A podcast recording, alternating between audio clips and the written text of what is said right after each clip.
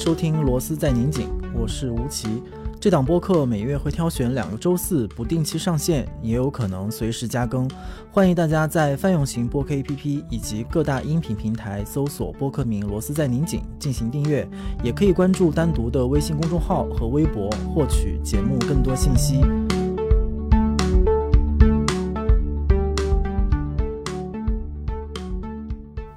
今天我们嘉宾就是逃生体舞团的艺术总监陶冶。啊，大家好，我是陶冶。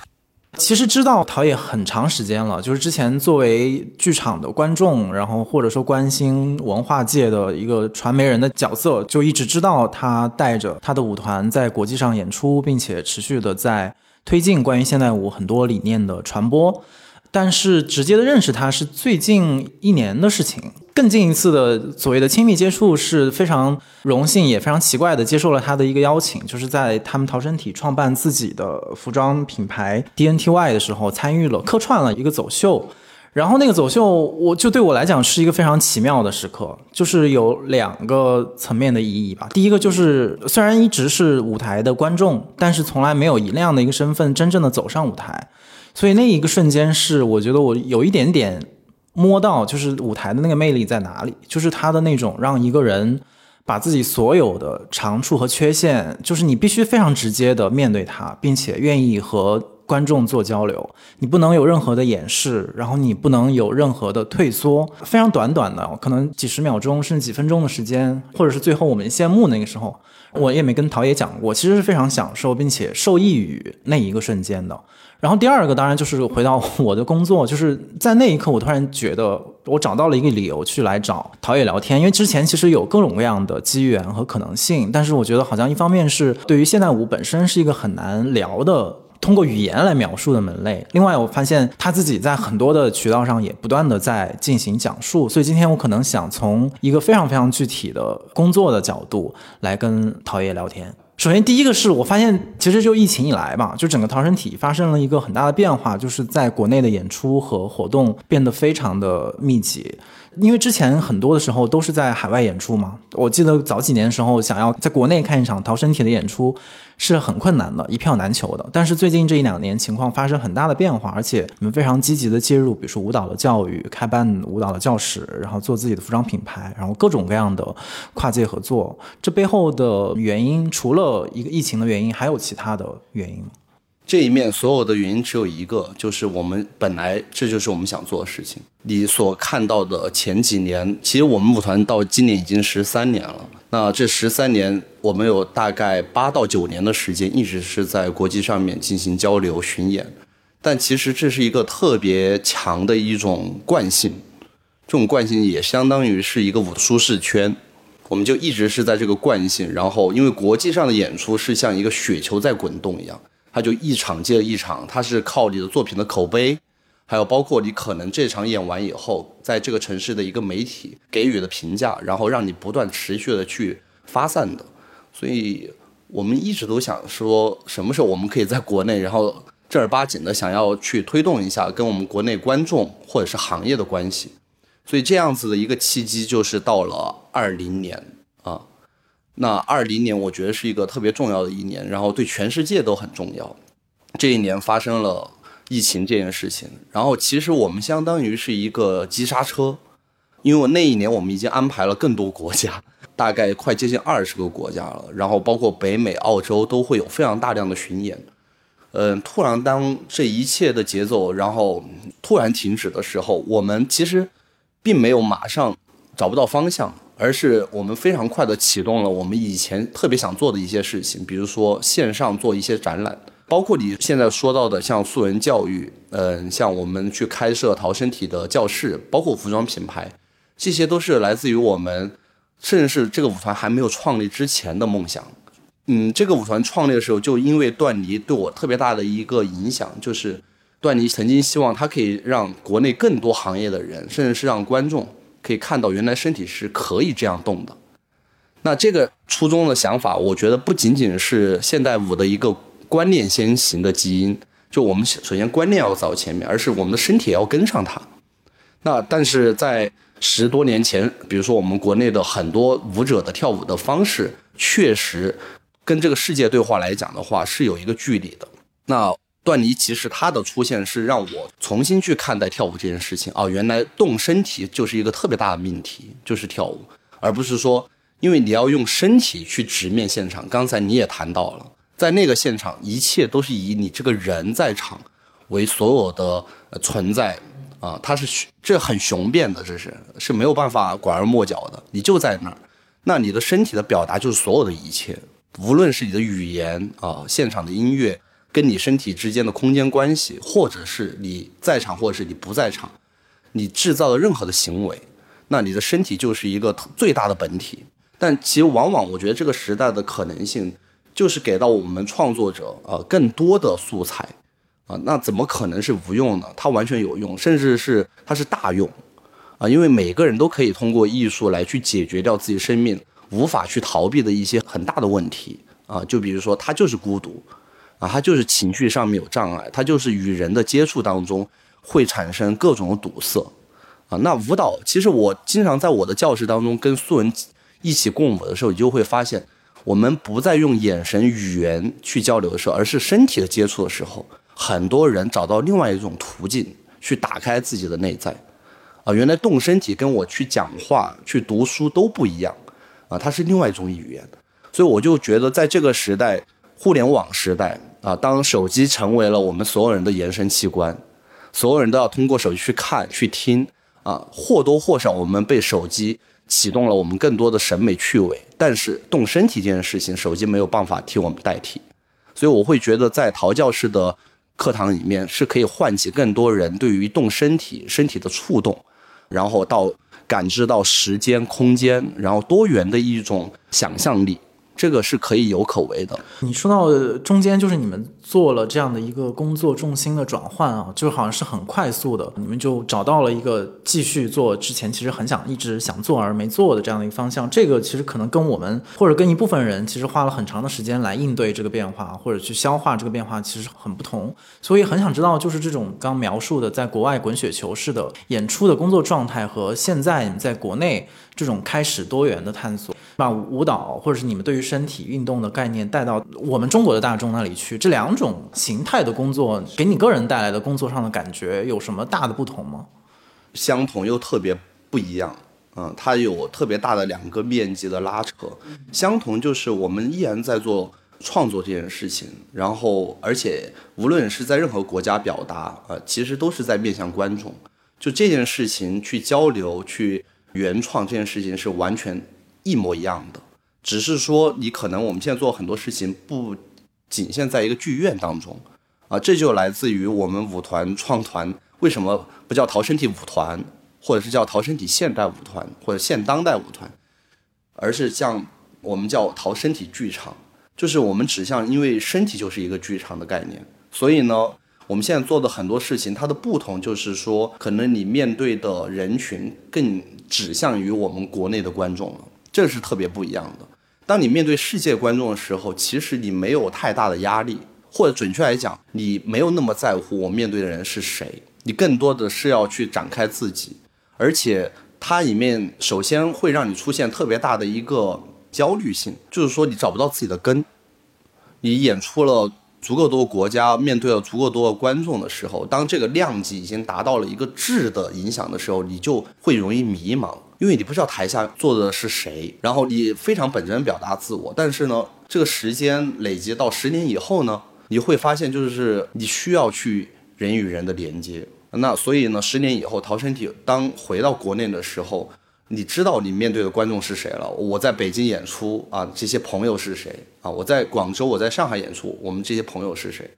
我觉得舞蹈还是人和人连接的艺术，这是很重要的。你能想象我们去了那么多国家，四十多个国家了，但是你面对那么多观众，你都不知道他是谁吗？这件事情对于一个创作者来讲的话，其实是一个特别大的命题，是一个难题。当我们回来的时候，这个不同，我觉得也是我们更想去深入的，因为确实我们知道了人的差异性可以在国内得到更大的释放，一个就是刚才你说，比如说在国际那种感觉，我们的确很难想象，因为我很少有机会有那么长年的海外演出的经历嘛。就像你说的，可能你每次都换一个国家，换一个陌生的观众，那个沟通是很难达成。但国内是有这个条件，所以我很想知道。在这个阶段里面，你在国内达成的这些沟通和你收到的这些非常及时的，不管是来自朋友，还有国内观众的一些反馈，是什么样子的？我觉得我们在国内释放更多的表达，建立更多的现场，不是说是我们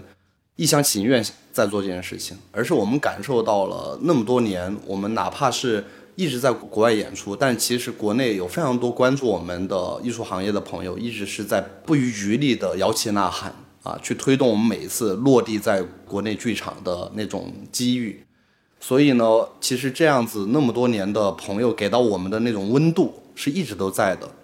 就像我们这个疫情一开始的时候，我们第一时间接到了大概十个剧院对我们的邀约，啊，这是让我们特别感动的一件事情。就比如说，就像广州大剧院，或者是像我们曾从来都没有去到的一些剧场，像珠海、像成都。当这些邀约接踵而至的时候，我们第一个反应就是说啊，其实并没有那么孤独。就是你在做现代舞的时候，不要老在想，就是啊，为什么没人来看啊？为什么这么小众啊？为什么大众不理解呀？但其实行业很多的人其实一直是在给予我们关注的，直到难题来的时候，有人马上他就开始跟你去接触，然后给到一个平台给我们。所以我觉得有的时候就是你自己有没有准备好你的内容，还有包括你的心态有没有调平衡。我觉得在国内最重要的，你去面对那些人与人表达的时候，那些真情真感会让你获得继续往前走的动力。只像我们以前在国际上面演出，你找不到那个根部，你很难想象我和段尼是一个特别强大的中国胃。就我们去到全世界，我们最大的难题就是我们吃什么，我们一定要吃中餐，对西餐极其感觉到不适的那种体质。想一想，我们去到纽约，我们去到伦敦，我们第一时间，我们不是去想要去逛街或者是什么交流，我们先去找 Chinatown，就华人街。所以就是当我们在国内巡演，去年就是二零年去巡演的所有城市的时候，吃到了不同城市的美食，除了吃玩，然后人和人的那种交流，在国际上演出，其实每一个剧场它都有自己的性格。就我特别想想要吐槽一下国外的那种剧院，哪怕它特别专业，它的设施特别的完善，但是呢，嗯，每个剧场都因为这些专业和完善，导致他们的性格千奇百怪。啊，我之前其实也分享过，就是我们去到不同剧场，好像都进到不同的江湖一样。然后包括我们去到美国纽约，然后在纽约的那些工人，他们会跟我们不断提到他们自己的工会要求，就是咖啡 time，他们需要休息，他们需要喝咖啡了，他们需要现在十五分钟、二十分钟，然后让自己调整一下状态啊，哪怕是你马上热火朝天，马上要演出、要彩排，很重要的一个排练阶段了。我们全世界感觉到就是特别对我们友好是法国，是来自于巴黎。呃，我们每次去巴黎都很奇怪，巴黎都会发生一些奇奇怪怪的事情。比如说，我们二零一四年第一次去巴黎演出，然后巴黎就发生了工人大罢工。虽然他们工人一直在大罢工，但是就那么的巧，在我们世界首演的那一天，就是那个作品在巴黎。结果呢，他们的工人就告诉我们说，陶身体是第一次来到巴黎演出，为了不伤害你们的感情，我们决定不罢了。哎，我就觉得，哎，好吧，我好像我还得到了什么一样。第二次的时候是二零一五年巴黎的恐怖袭击，我们就在现场。那它的温度是我们连演四场，到第三场的时候，那天晚上是恐怖袭击案，我们的酒店旁边就是一个餐厅爆炸，然后隔着七个街区就是我们演出的那个场馆。当时整个爆炸案发生的时候，他们第一时间把整个剧院的后台、化妆间打开。让我们就住在里面啊，然后保护我们，就相当于给我们一个地儿。然后凌晨四点的时候派车把我们送回到酒店，然后包括第四场演出就取消了。但是呢，他依然把所有该给到费用给到我们。我就会觉得，就是法国人对于东方、对于中国的那种情感是特别不一样的，包括对于我们内容或者是东方思想的一些想象和认同，真的很不一样，它是有根基的。包括德国哈，或者是包括奥地利，就是不同的一些国家，他们的工作方式真的完全不一样。但是呢，我觉得在国内，我们回来，我们说中国话啊，就是所有的关系，所有的剧场文化，其实都是在一个的根部属性，然后去建立的。当然会有很多问题，但这些问题，我觉得随着人和人的亲近认识，都可以迎刃而解。它不是一次性的，它是可以持续性的。所以这都是让我觉得在国内去演出特别有温度的一件事情啊！而且你面对的观众是可持续的，他还会再来，他不是说看一场，然后不知道哪一年，然后我们才能相遇。他可以可能每一年，甚至是通过不同的线上的活动，我们都可以相连在一起。所以我就会觉得，做一个舞团最重要的是作品，但作品最重要的是与观众、与我们自己的土壤发生那种共生。通常意义上，我们聊，或者在我们在别的场景里面聊演出，都是会聊演出的概念、演员的表现或者艺术家的艺术表达。但我那天在现场，就是或者说也是某种意义上启发我今天和你聊天，是在于观看呃陶冶自己以及他带领的这个舞团所有人的工作状态。呃，当然前提也是认为我我认为最后你刚才说到你们前期的呃设计，然后编排，最后它的整体作品的表达是很完整的。然后我就会倒推说，哎，他这个表达是怎怎么形成的？那现场其实它就是一个非常复杂，然后也甚至有的时候你会觉得很混乱，有很多的意见，然后有很多的参与，然后你需要协调调度，然后保证所有人在对的时间出现在对的位置。然后这个当中有的当然可能是你你的舞团的舞者，但有的可能是你邀请的朋友，有的是你长期的合作伙伴，有的是可能你的甲方与乙方很多的利益利益关系。就光是这个去描述这样一个空间里面所有可能的合作关系就已经很头大了。但我看到至少，但我非常表面的观察，看到你作为一个一一是你要参与走秀，其次你是设计整场秀的人，另外你也是。所谓的导演，就是所有的具体都是你在指挥，整个这样的一个工作对你来讲是一个令人崩溃的工作吗？对我来讲，就是逃生体开始啊，做这个舞团开始就一直在面对这诸如此类的训练，啊，就是当你要去做一场演出的时候，它不是说呃你在舞台上简单呈现就行了，然后呈现你自己作为艺术创作或者是表达的那一部分，那包括观众。要去看到什么？呃，他怎么进走进剧场，然后包括整个舞台上面怎么形成，它的技术、舞美、道具等等，啊，这一面所有的部分都会去让我知道一个剧场的文化是如何去学习和产生。这个就是逃生体它的幸运，也是因为逃生体是一个陶冶、段尼、王好三个人创立的一个小工作室开始。那这个工作室就导致我们开始是没有任何的资金。背书，然后去做宣传啊，去做自己的平台的。所以呢，我们三个人就变成了百项选手，就是什么都自己来。比如说段尼就开始做非常多的一些平面设计、海报到视频，然后甚至到剪辑。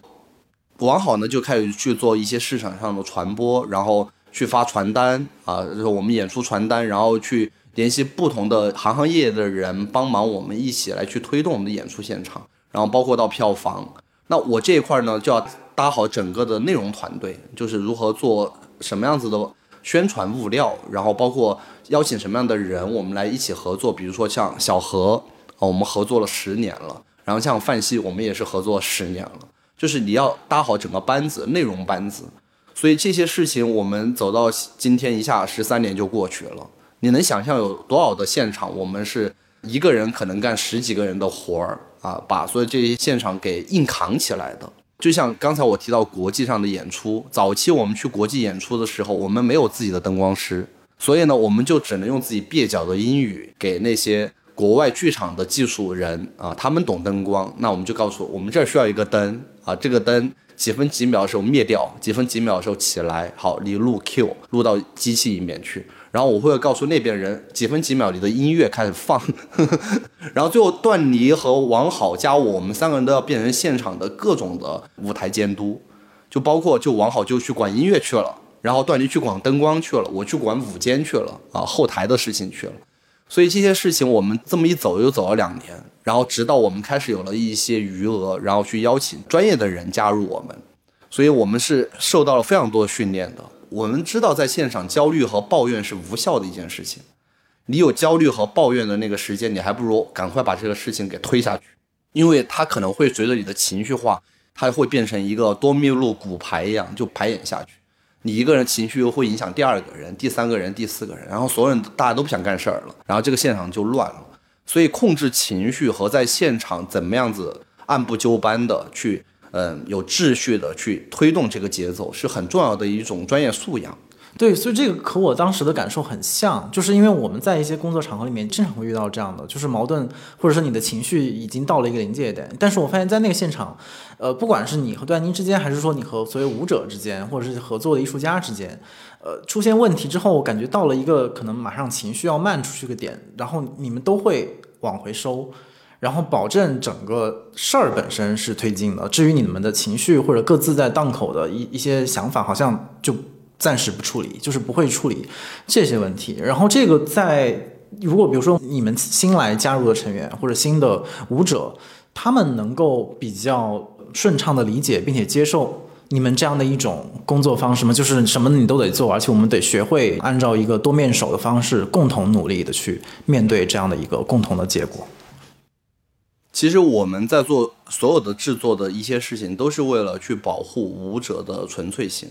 因为对于舞者来讲，他最重要的就是在舞台上，他最极致的那个现场，那个身体的表达。但这些表达对我们在做舞团的一路历程来讲的话，是非常艰辛的。因为我们舞团招的非常多的舞者，有三分之一都是来自于普高生。就是说，这里面很有意思哈，就是跳舞这个行业，你特别有天赋，特别有才华，但是往往你可能会没有那么。长远的在这个职业走下去，因为你可能会充满更多机会，就最后导致你可能你是一个跳舞的天才，但是呢，你的目标不是去跳舞，啊，你爱的不是舞蹈，你爱的只是一个舞台而已。所以呢，就是有特别多呃身体有可塑性的人来考讨身体的时候被我们发现，他的专注力、他的刻苦用功及他可能对于舞蹈那种真挚，所以这些部分一年、两年、三年、四年。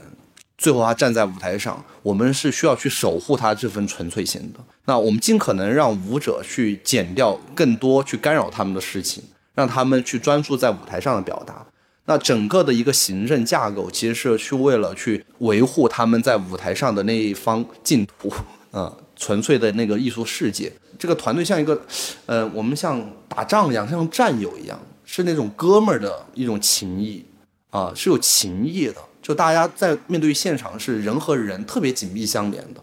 大家都在相互关注这件事情，然后相互都很重要。啊，我的作品当中没有那种就是一定要大独舞、大伴舞，然后谁来托举谁，大家都是在一起的。所以我觉得这种创作方式也会让人和人产生信任、信赖。嗯嗯。你刚说情谊，就是因为我们刚才去看展览嘛，其实当然这么多年看演出也知道唐人体有很多。呃，走出去了很多舞者，然后也有不断的有就是完全崭新的舞者想要加入进来。那你自己从你的角度是怎么去看待这种舞者在你们舞团里面这样的一种流动的情况，或者说你期待当中、理想当中逃生体带来的这样一个人员的流动是什么样的一种方式呢？之前段尼在接受一篇采访的时候，他曾提到形容自己的四个字，当时让我脑洞大开啊，就是但是我觉得说的非常的正确，就他说自己是人民教师。然后我当时，因为我想，人民教师，首先教师是一个职业，要在大学里面哈，然后要面对子弟学生这些，他的这个形容让我一下觉得我们这么多年做的事情有了方向，或者是有了慰藉自己的意义。我们确实是在做那些，真的是一直在做身体运动的普及。就跳舞，比如说我们一直在讲，你首先要有一个最基础的意识和认知，就是身体在哪儿。就普通人其实是不太了解自己的身体在哪儿的。我今天起床，我是左手拿杯子还是右手拿杯子？是往哪个方向走？起床走出来第一步是左脚还是右脚？重心在左胯还是在右胯？那舞者就更复杂了，他的旋转，他的人和人之间的交流，呃，衔接配合，这也没有多少空间啊，多少感知在哪儿？但是你都不知道自己的肩在哪儿，胯在哪儿，胳膊肘在哪儿啊，尾椎骨在哪儿，啥都不知道。然后他只是在模仿动作。他只是让别人成为他的镜子，在那儿学别人，啊，他没有自己的身体在场，啊，他感知不到自己的身体空间，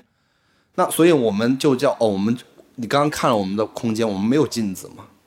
我说人就是舞者最重要第一件事叫自观，要自我观察自己，就这件事情一年、两年、三年，然后这个舞者在舞台上才变成了一个浑圆的球，一个圆啊，它可以照顾连接到呃三百六十度的空间存在。那这件事情从无到有，都是让我和段妮可以去啊、落泪的每一次演出啊，我们感动的不得了。我们知道他来自于哪儿，现在他在舞台上他是谁啊？他每一次的绽放，对我们来讲就是一种慰藉。所以呢，段妮形容这种人民教师，就是我们要持续不断去做这件事情，因为这件事情不是说我们只是为了他好，这是为了我们自己好，因为这就是我们在做舞团最重要的一件事情。那他要离开是，他要去向哪儿这件事情，就是他自己要去做到的。我们除了祝福，更好的是要去怎样子更好、完整、专业的机制去送走他，让他继续相信这个行业。我们最痛苦的就是他离开以后，他不跳舞了，这是我们最痛苦的一件事情。如果听众听到这里，应该就会知道，就是陶冶其实是一个经过多年的训练，他能够用语言来表述舞蹈这件事情。所以我现在就设想一个特别，因为刚才你提到的那种，就是希望自己能够为一个行业做一点事，或者留住一些人这样的一个使命感，我就很想有一个很具体的场景。就比如说现在如果有一个特别年轻的舞者，然后在你看来也非常有才华，但他现在就陷入了这样的一种选择的困顿。一方面，这个行业的确有这样那样的一些难题需要他自己去克服，但是另外又面对一个兴趣、一个热情、一个梦想，这时候你会怎么去跟他做交流？就像我们有一个舞者啊、就是他是家里面本来挺殷实的啊，那我们当时还在开玩笑，我说家里面都给准备好了啊，然后你现在可以心无旁骛的去跳舞。结果没想到他的家里面破产了，然后他就特别怀疑现在自己的选择。他说：“那破产以后，家里面有一堆的债务需要他去承接，然后我们舞团从行政，从甚至是舞者本身都在与他交流，啊，跟他交心，然后去不断的去想要通过交流影响他，然后要坚定自己的方向，啊，然后在他特别困难的时候，我们也我和段妮也开始给他借钱，啊，就是就是说，那你工资不够，我们就借你一些钱，让周转一下。然后他现在在舞团待了四年以后离开，做自己的现代舞团，啊，他现在很笃定要做现代舞这件事情，他甚至自己创立了一个现代舞团，啊，这就让我们很欣慰。然后还有包括我们的有的舞者离开了，但是呢，确实舞蹈的收入，舞者这个收入是特别让他自己可以去获得所谓的在社会上面的那种自由度的。那他家里面发生一件事情，比如说他的妈妈啊，他妈妈发生了一个非常可怕的一个病症，然后就开始众筹，然后水滴筹，然后我这边也通过舞团的一些朋友的一些发布，然后广而告之，让大家去帮助他，然后帮他筹集到了一些家里面的费用啊，然后最后把手术解决掉。所以我就觉得这些事情其实就是特别的日常，就是一直会发生的事情，因为是人就有人事儿。你想一想，我们舞团大大小小二十多个人，天天相处在一起，每个人都有自己的个性，对不对？每个人都有自己的未来，然后面对的诸多问题。那其实做一个舞团，就是你一直在面对人的问题，这件事情是非常直面的。在你刚才说到，就是我特别善于用语言去表达舞蹈，我还真不是这样子的人。从开始，至少我的出场设置不是这样子。其实我有长达十多年，接近二十年的那种封闭，呃，轻度的抑郁吧，就是不讲话。其实他的体征就不讲话。那我觉得我现在就是把我那十九年、二十年的话全讲出来了，就是我一直是没有找到与人去交流的一种方式。我觉得现代舞从某种意义上来讲是慰藉了我小时候所有的诸多问题，啊，他把我小时候所有的那些难题都通过跳舞的方式，然后输送出去，传播开来，让我和人找到一种可以去交流的一种角度。我小时候是没有那个角度的，所以我就觉得现代舞给到我的意义不是说我要为行业做什么，而是我必须要这么做，不要放那么大。我的使命感是针对于我自己的，首先我要解决掉我的问题。那接下来逃身体这十三年，我觉得我一直在解决我自己的问题。这个过程是怎么出现？就从一个你完全沉默的，甚至轻度抑郁的，怎么像打开关节一样，怎么慢慢打开的？就是我刚才一开始给你形容跳舞的那个语言，跟我现在讲话语言是不一样的。啊，我在跳舞的事业当中，我可以获得那种所谓的自由，啊，我可以不必去在乎别人怎么去看我，在乎别人对我的要求是什么，而是我怎么样子能完成我自身的自强。这个东西是，当你把一个点解开的时候，你就会发现后面堵塞的诸多的那些 那些路全部都会通透。其实有的时候，我觉得艺术的大用就是这样子，就是要解决掉自身的问题。嗯，先别想的是我要用艺术解决世界的问题，这个世界永远都不会被解决掉，因为它一直在改变。那你自己的那些特别。不通透的、无法改变的问题是什么？我觉得艺术就是给你选择啊，让你看到不同的画面。你自己现在还有多少时间能够投入到跳舞，或者是编舞，或者是纯粹的艺术创作的时间？现在进到我和段你每次进到排练场的时候，都会觉得很奢侈啊！就进去的时候，你会觉得，哎呀，终于回来了。外面那些喧嚣的、嘈杂的所有东西，终于被我们规避掉了。我觉得就是你进到那个场，它确实是有疗愈性的。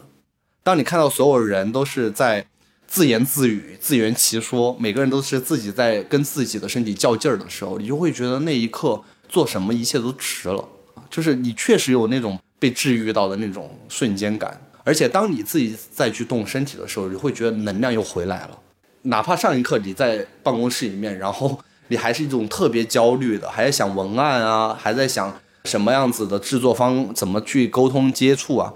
但你进到那个厂以后，你会觉得啊，我又有了动的能量在里面，它唤起了你，你可以动，然后无限的动的那一种那种初始的原始能量。那会不会就是这种，比如更复杂一些或者更社会性的或者运营性的这样的工作，它对于艺术创作本身，它到底是一个什么样的作用力呢？是一种，当然很多人可能会觉得是一种磨损，是一种耽误，但是不是另外一种，当然可能会它增加你创作的复杂性。我不知道你是怎么看待这两个工作的关系？这两个工作，首先我把它当成是一件事情，我没有把艺术和工作分开啊，都是在做艺术。所以呢，我们舞团非常多的一些文案和包括一些宣传理念，我自己也要上手的，我自己来写。然后拍照，除了范西，然后我们也耳濡目染，然后我们自己也参与到拍摄，然后录制到整个现场，我又跳，他又拍，就是我们来回这么玩儿，就做所有事情，我们都会觉得就是他都有创新，他都能被发现到不同的面积啊，所以我们都可以带有兴趣，然后去完成它，而不是说。嗯，做艺术就一定那么苦大仇深啊？就是艺术就是一定要高高在上，一定是呃绝对无法企及的那个所谓的高度？不是的啊，它是可以承上启下的。我觉得艺术其实就是一种嗯一种多元的思维啊，一种可以穿越的思维。就像我现在在练习巴赫的钢琴一样，我不是一个专业弹钢琴的人。但是呢，我我是一个听觉比较好的人，我可以听到的那个旋律，我可以用手摸出来，加上持续的训练，这一点我在行，因为我就天练功这件事情我是特别能压住我的，我特别愿意重复去训练，所以你就重复的倒腾那些钢琴键的时候，一首乐曲被你完成。我想说，一个艺术的穿越性，就是我现在在弹那种几百年，甚至是。那么遥远的时间的艺术在对话的时候，你都能从你的指缝当中能感觉到艺术的那种穿越的力量。哦，原来在那么早，然后巴赫已经考虑到左手和右手的这种空间关系，他的音律导致跟我的编舞非常多观念是完全契合的，完全契合的。这个很很有意思，就是你在通过演绎他的琴谱的时候，发现他的创作思路，他的结构性。跟你的想法有非常多的一些相通之处，这就是艺术的穿越性啊！就是说，艺术不是说让你只是活在当下，这是它它能让你更放大当下啊，感受到你的活着的力量。我觉得刚刚听你聊天，我又仿佛回到无限行走那个现场，就是觉得这个人似乎他可以，至少外人看来很轻松的。处理他手上面对的可能一百件事情，而且他自己的情绪得到了非常好的管理。和控制还不够，还不够，还不？你觉得还不够？但我觉得已经比我接触的很多的怎么讲，至少跟艺术沾边，常常艺术表达和艺术创作会更让我们一定程度上原谅或者说纵容他的一些情绪化的，或者是说一些非常独特的、特立独行的表达。所以这个是其实是我驱动着我来找你的一个很重要的原点，就是我们对艺术家的理解是那样样子的，就张牙舞爪的，然后完全失控的。但是你是一个，不管是你的表达还是你在现场的那种控制，我觉得是一个非常均衡，而且好像方方面面都能够感知到并且照顾到的人。所以我就很想知道，在这些所有的环节里面，有没有哪个环节是让你觉得很难办，或者是很挠头、无法平衡？我觉得你看到都是一个果实成熟的样子，当这个果实还是青涩的时候，甚至是一颗种子的时候，你都没有看到。所以呢，你看这个结果，它不是一个最真实的样子，它只是一个现状，啊，就是我所有以前在现场发疯发狂的样子，你都没有经历过而已。你看到这个现场是一个堆砌出来的一个现场，是一个瞬间的。就像我前段时间我在国家大剧院刚演完，其实我觉得我的表现更好那一场更加混乱，因为是一个新作它的世界首演，对十一。那他的星座世界首演，从灯光到音乐到整个现场的所有的安排啊，都是非常极具挑战性的。但是我觉得那一次我的表现力更好。但是我们再把时间再往回拨，啊，我就完全不是这个样子啊，我会更我更像一个暴君在现场。但我觉得为什么我会越来越让自己可控？我觉得这个事情就是到年纪了。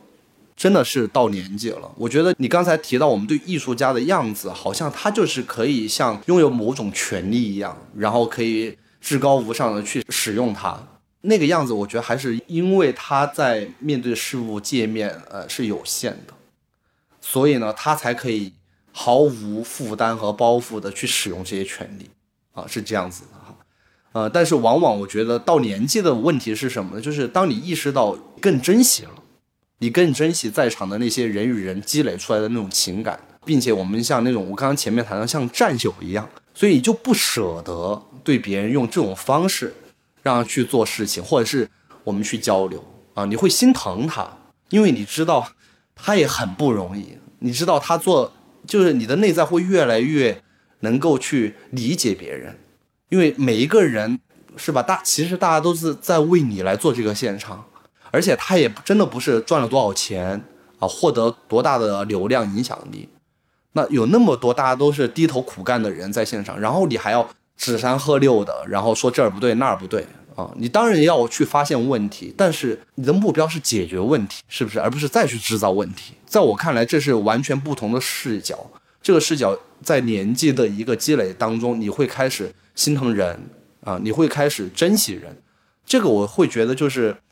这就是时间的那种长情，差不多比较最后了，就是其实也是一个怎么讲很庸俗的问题了。因为刚才你说到一个概念，我觉得很认同，某种意义上也是希望今天聊天能带出来的一个面向，就是人事儿。就是因为我们常常聊艺术，尤其是跟当代有关的艺术，就是很容易进入一个非常玄虚的空间和概念当中，但是很少人会在这个艺术的理念当中去具体到或者把它实际化到人与人的关系，去在意这种不管是你的合作者还是你的观众。这样的一一个人的层面，我不确定这个问题问陶冶本人是不是合适，也许问你的同事或者你的舞者会更合适。当然，其实更私心的层面是因为我也经常被我同事们问这问题，就是 就你觉得自己到底是一个什么样的领导？因为在舞团内部，你作为一个总监也好，创始人，然后并且你是所有作品的作者，就是他们在你这里你是怎么感知他们对你的认知？你觉得在他们眼里，你是一个好的舞团的领导吗？你有没有得到他们的一些日常的说起来的玩笑，或者他们直接对你的评价？那如果日常这样子来吐槽我的话，那蛮多的。我肯定是一个有强迫症的人，啊，他们会经常说我的这种强迫性给很多人很大压力，就是必须要这样做啊，就是这个时间排期到内容的精确度，或者是它的结实性，这个东西都是要必须的，所以。我跟我工作过的人都能感受到我的这种压力吧，强迫症的压力。然后其次呢，就是我希望是有颠覆的，就是内容上面，而不要重复。虽然我的所有东西都在所谓的去做重复的观念，但是我认为的重复就是不断的变化，就是我是去应接这个不断变化的，而是面对变化本身我是逃避的啊，我是非常的跟他硬刚。那我希望我的所有的输出一直是在一种拓新。那种拓新可能对于团队来讲，他们的压力就会很大，啊，就是老要找到不同的角度，老要找到或者传播和连接的那个新的纽带，所以呢，这样子就会让更多人知道，在跟我工作的时候，他是在面对诸多挑战的。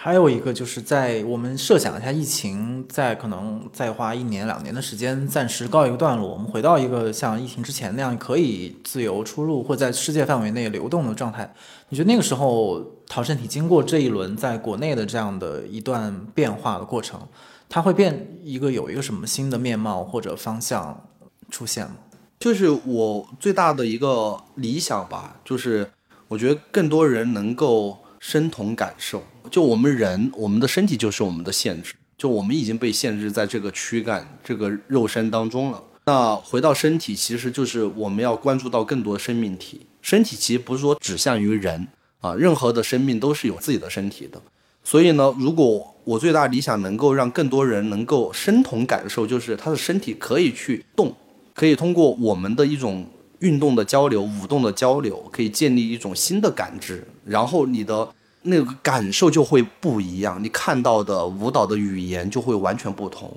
然后我们再去对话的时候，我们所差异性的那个世界才能够融入靠近。啊，这是我特别大的一个理想。我以为你会直指我们生存上面特别冷酷的部分，就是经济上的收入这部分。对，或者是其实就是在国内国外也好，对你没有票房这件事情，就会决定你没有下一次机会。所以这件事情来讲，在国内其实是更严峻的，因为国内对于剧场文化的那种，它还是一个新兴艺术啊，而且呢，对于这个成本来看待的话，它的压力是是无比大的，比在国外演出更大的。国外第一门票低，然后第二是剧场文化有上百年啊，已经积累了一代足够多的那种迭代的观众，所以呢，还有包括艺术行业的传播，它更结实吧。就是它不仅仅是艺术家一个的工作啊，剧院、制作机构、基金会等等非常多的艺术行业，其实都是在共建这个行业的。那我觉得，相对于我们这个国内的现状来讲，这些其实是也不能叫荒漠哈，就是不能用现在已经不是一个荒漠了，现在就有一种眼花缭乱，就百花撩人眼的一个时代。所以呢，就是人的选择更加的去自主、可多元的时候，我觉得。呃，舞蹈还有什么可观看的啊？或者是现代舞又在舞蹈当中，嗯，它又有什么样子的意义，可以去引起人的那种唤起人的嗯想象力和知识？我觉得这些命题都是特别结结实实落在这个时代的创作者身上啊。这个你你怎么样子让人来剧场？怎么样子还可以留在剧场？怎么样子还可以形成剧场之外延展的那种呃艺术？拓展的交流，像思想广场一样啊，就是这些东西，我觉得是一个特别大的命题，对于这个时代艺术家反而更难了，啊，它门槛更高了，所以呢，这样子也会导致我觉得，在这个行业的人，他的流动性加速，啊，就非常快进来，非常快离去，这会让这个时代最后，其实所有的答案都会因为这个时代最后留下巨大的一个问题，就是我们何去何从。大概两个层面吧。第一个层面为什么没有直接聊？第一方面是我看到这两年，其实你从你的角度和陶然亭的角度在做一些非常具体的尝试，不管是做教室还是做服装品牌。我记得那天下聊天的时候，你也大概带到一句，就是其实这些都是在寻找一个更多元的，让一个舞团在今天的社会当中。存活，然后得以发展的一个具体的方式，但是我觉得没有，当然这这些努力，我觉得可能都在一个过程当中，就是它的效果怎样很难去评估。但是前面那部分，其实我到底真的没有想到，就是说你去构思怎么样去把观众留下来，或者把更多的观众召唤到剧场内部，留在剧场，甚至是留在现代舞的剧场这部分的工作，你的思考和你的实践，最近是在什么层面上？就觉得很无力，就像我的作品。其实它可以很通透的让所有在剧场的每一个观众，然后完全释放给他自己的想象空间。我不去束缚你的感官，然后唤起你自己想象力当中的驰骋啊，甚至可以让你在思考当中无拘无束。但是呢，怎么走进剧场这件事情，我就非常被动了啊，因为这一面牵扯到非常多行业运转，或者是超过你做。艺术创作的那些范式在里面，而且这一面牵扯到一个人在面对市场传播的底线，这些底线我觉得都是非常考验一个艺术家在面对创作这件事情的忠诚度的。就像我们这次能感受到吗？无限行走是一个特别实验和拓新的一件事情，就是说它首先是带来问题的，首先是为什么人行走不可以千姿百态，是不是？因为人确实每个人就是不同的，就像外面的这棵树一样，它的每片叶子其实都微观都是不一样的，所以我们很正视这种人与人的不同。那行走当然是真的不一样的，每个人是吧？有的人左胯高，有的人左胯低，有的人膝盖有伤，有的人脖子颈椎有问题，或者是有的人是驼背，诸如此类。就人和人就是有本质上不同的，但是又有质的相同。所以呢，我们通过行走和无限结合在一起。那其次就是为什么走秀的第二个问题就是走秀一定要那么范式啊，猫步对不对？一定是那样子的啊。其实早就已经变了这个时代，我们在做这件事情在。欧美可能甚至更早啊，就是五十年前、六十年前，呃，大家都在尝试，在拓展这种边界啊，在时装秀里面有非常多的装置，有特别多影像，有特别多的行为艺术和舞蹈，所以呢，我就觉得这个事情已经不是一个那么新的事情、创新的事情，但在这个时期，仍然会有大量的观看的人通过网上的一些片段。然后来输出自己的那种完全无法理喻的角度啊，他是没有办法去理解的啊，这里面就带来问题中的问题，释放了更多问题。那当我们要去解决这些问题的时候，就会发现逃生体的那种创团基因就是身体如何动，还可以怎么动啊？我们就是这两句话啊，即关注更多人的身体，就是这个动这件事情是我觉得每个人都可以产生连接的。生命就是在于运动，这是一个最永恒的主题。但是我们这个主题是很难播散到大众层面的。虽然大家都在动啊，而且中国也有特别好的舞蹈基因，比如说广场舞，对不对？或者是我们大哥大舞的那种舞蹈文化啊，包括我们那么多民族的那种舞蹈的语言的差异性，都是交汇出非常美妙的一个身体语境的。其实是。但是呢，我觉得大众对于舞蹈的那个角度还是特别固化，所以这个就对你创作诸多内容其实提出了特别多的一个时间上的挑战。你能不能撑过去，就是活下来。所以刚刚说到我们生存这个问题，其实这就是我和段尼、王好三个人每一天最焦虑的一件事情。因为一个团队，大家的工资，然后及什么福利、保险、五险一金这些东西。你作为一个公司的规模，就是你你需要去承担这些部分，但但这些问题又在世界上面又是一个可以去获得转换的部分，就比如说非盈利机构，对不对？或者基金会，或者是政府也好，企业也好的长期的捐赠和扶持供养，那这些问题在国内来讲的话，它的系统相对来讲还没有达到那一步，它是在往前走，但问题是你能不能活到达到那一步？啊，这是一个特别直接的问题，所以活下来对我们来讲，就是他面对着每一天的选择，比如说你要不要开源，还是你要节流？你想象一下，一个舞团是一个特别的，嗯，上个世纪的一种传统的运营方式，就是说你因为上个世纪没有那么强大互联网啊，去表达你作品的那种力量立场，所以呢，就要人和人堆积在一起啊，集体的力量强于个人的力量。你会不会有点害怕？就是最后你想做的所有事情，会让你变成一个其实你根本不想变成的。这个不会的，这个啊，这是一个我们在语言上面的一个坑儿啊。就是首先我要觉得反过来问，你怎样才能做到你认为是自己的自己，对吧？我觉得如果从这个角度来看，人也太自以为是了，啊，也太把自己当回事儿了。就是说。你所有来的一切都是来自于这个社会成为一种镜像的折射来堆砌出来的你，你不是一个哦盘古开天地是吧？一下就对一个女娲一下把你捏出来的，没有那么简单啊！你所有的一切，我们的身体就是最大的传承啊！它不来自于你的创造，它来自于你的父母，你的父母来自于我们的爷爷奶奶祖辈，我们的祖系是一代一代的这么繁衍下来的，或准确来讲，我们的身体。我们的生命甚至不来于人的这个世界，对不对？它是来自于纯物质的，甚至是一个更遥远、更神秘、更未知的一个东西。那从这个角度来讲，你为什么就独特呢？你就是你了呢？你就不一样了呢？啊，所以从这个角度来讲，我觉得这个这个命题不不存在啊。你怎么做都是你，你可以说怎么做你是你自己不满足你啊，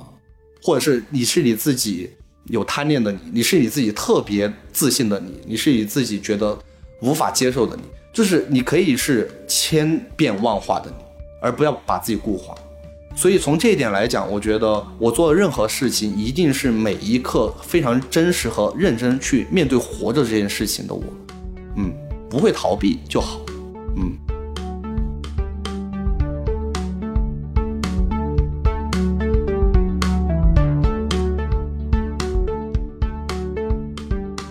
如果你对本期话题和本栏目有任何想法和问题，可以通过单独的微信公众号、微博找到我们，在本期节目推送的评论区留言，我们将在下期的听众互动时间回答你的问题。感谢大家收听本期的螺丝在拧紧，我是吴奇，欢迎大家在泛用型播客 App 以及各大音频平台搜索订阅我们的节目，也可以通过单独的微信公众号和微博关注我们的节目更新动态，并留下你的想法。我们下期再见。